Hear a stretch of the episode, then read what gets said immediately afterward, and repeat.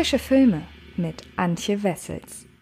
Hallo liebe Freds und herzlich willkommen zu einer neuen Ausgabe des Frische Filme Podcasts. In dieser Folge spreche ich mit euch über einen Film, den ich auch bereits schon bei Frische Filme vorgestellt habe. Das Video dazu findet ihr wie immer auf dem Fred Carpet YouTube-Kanal, denn es geht um Brave Mädchen tun das nicht, über den ich noch ein wenig ausführlicher sprechen möchte, weil ich tatsächlich finde, dass man einiges Interessantes zu diesem Film zu erzählen hat, beziehungsweise erzählen kann, was ich nun tun möchte. Aber damit ihr mir folgen könnt, möchte ich euch erst einmal kurz erzählen, worum es in dem dem Film geht. Und das ist in diesem Fall Violinistin Lucy, gespielt von Lucy Hale, die ihr behütetes Leben dank bunter Klebezettel und To-Do-Listen fest im Griff hat. Und nichts kann sie aus der Ruhe bringen, bis sie ja, ihren Freund Jeff mit einem Sexfilm erwischt. Lucy ist entsetzt und stellt ihn vor die Wahl, sie oder die Pornos.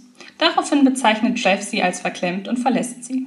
Das kann Lucy natürlich nicht auf sich sitzen lassen und beschließt etwas zu ändern. Sie erstellt eine Sex-To-Do-Liste, die sie mit der Unterstützung ihrer Freunde aus dem Streichquartett abarbeitet. Dabei begeben sie sich auf eine ziemlich abgefahrene Exkursion in die Welt der Stripclubs, Sexshops und Pornomessen, auf der es nicht nur viel über körperliches Vergnügen, sondern auch über wahre Liebe zu lernen geht. Gib's einfach zu, du stehst nicht auf Sex. Es ist, als wärst du pornophob. Versuch etwas Anzügliches zu sagen. Du musst dich entscheiden, entweder ich oder die Pornos.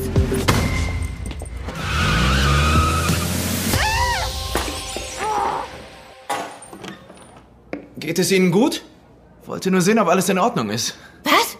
Was? Nein, nein, nein, nein, ich, äh, ich masturbe, medi, medi, meditiere.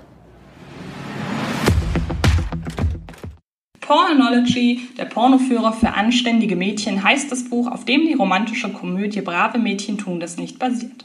In beiden Fällen, beim Filmtitel noch ein wenig stärker, schrillen sofort die Alarmglocken. Hat die Autorin Anne Carillo Gailey in ihrem Bestseller etwa die Frauen gucken keine Pornos-Kerbe gehauen und will ihren jungen Leserinnen erklären, was man als weibliches sexuelles Wesen tun darf und wovon man lieber die Finger lässt? Nein, ganz so einfach ist es dann doch nicht.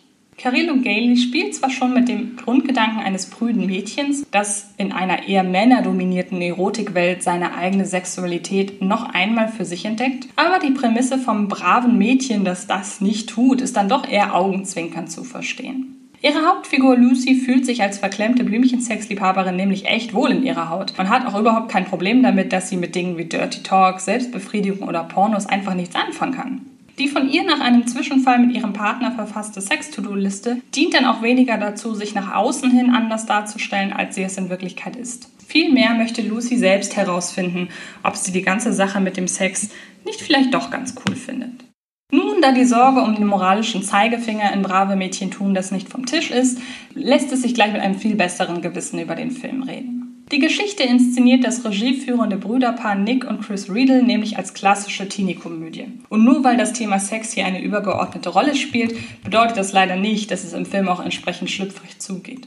Das ist dann auch leider der wohl größte Kritikpunkt. Brave Mädchen tun das nicht, rückt seine Figur in den Fokus, die sich mit den vielen Facetten der Sexualität auseinandersetzt. Doch Szenen im Sexshop, in einem Stripclub oder auf einem Erotikseminar enden dann am Ende immer in banalen Gag-Szenerien. Mal fallen der Hauptfigur bei einer Veranstaltung die Liebeskugeln aus der Vagina, ein anderes Mal reibt sich Lucy ihre Lippen mit durchblutungsförderndem Lustgel ein, sodass sie kurz darauf aussieht, hätte ihr eine Wespe in den Mund gestochen.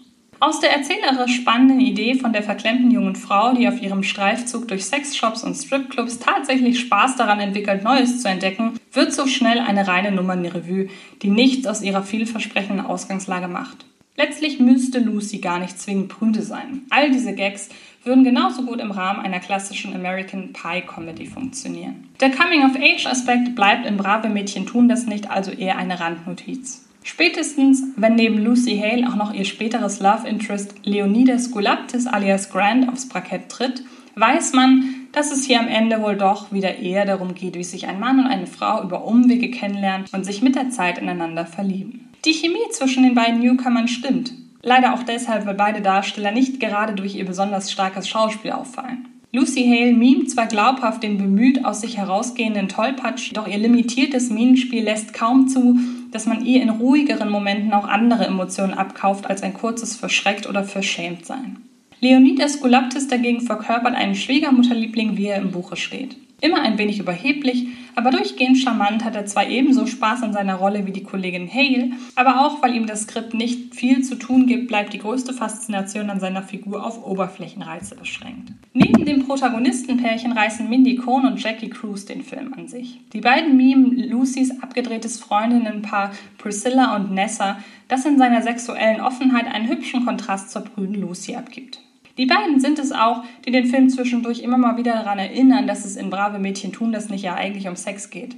Denn je mehr das Skript von Andrea Marcellus die amoröse Annäherung zwischen Lucy und Grant in den Fokus rückt, desto stärker wird der Sexplot darauf reduziert, die Geschichte in einigen entscheidenden Momenten aus einer erzählerischen Sackgasse zu manövrieren. Etwa wenn die Situation zwischen den beiden eigentlich bereits auf ein Happy End zusteuert und Grant dann plötzlich im Anbetracht hunderter von Plastikdildos panisch die Flucht ergreift.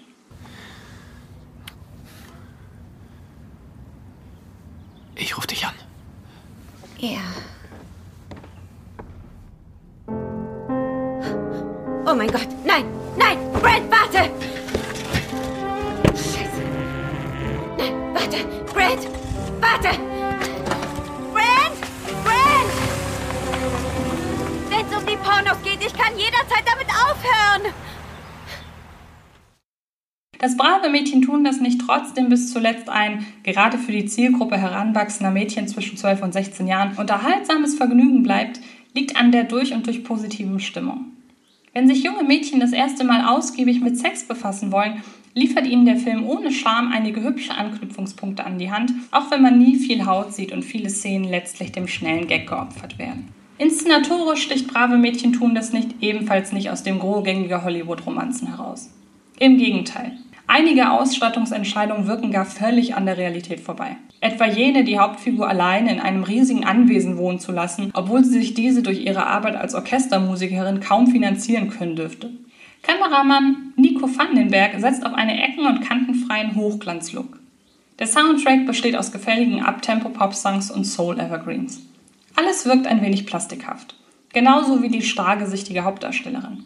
Immerhin ist der Film selbst quirlig genug, sodass er in der richtigen Laune 90 Minuten lang Spaß bereiten kann. Kommen wir zu einem Fazit. Auch wenn Nick und Chris Riedel nur wenig aus der vielversprechenden Idee einer neugierigen Porno- und Sexanfängerin machen, lässt sich brave Mädchen tun das nicht nicht absprechen, dass er durch und durch sympathisch ist. Brave Mädchen tun das nicht ist ab dem 24. September in den deutschen Kinos zu sehen und ich denke, nach dieser Review dürftet ihr wissen, ob der Film was für euch ist oder nicht. Ich wünsche euch so oder so sehr viel Spaß im Kino. Ansonsten spreche ich in dieser Woche in den Podcasts unter anderem noch über den Netflix-Skandalfilm Cuties, also hört da unbedingt rein. Und ansonsten findet ihr sämtliche Reviews zu den Neustarts diese Woche auf dem Fred Carpet YouTube-Kanal.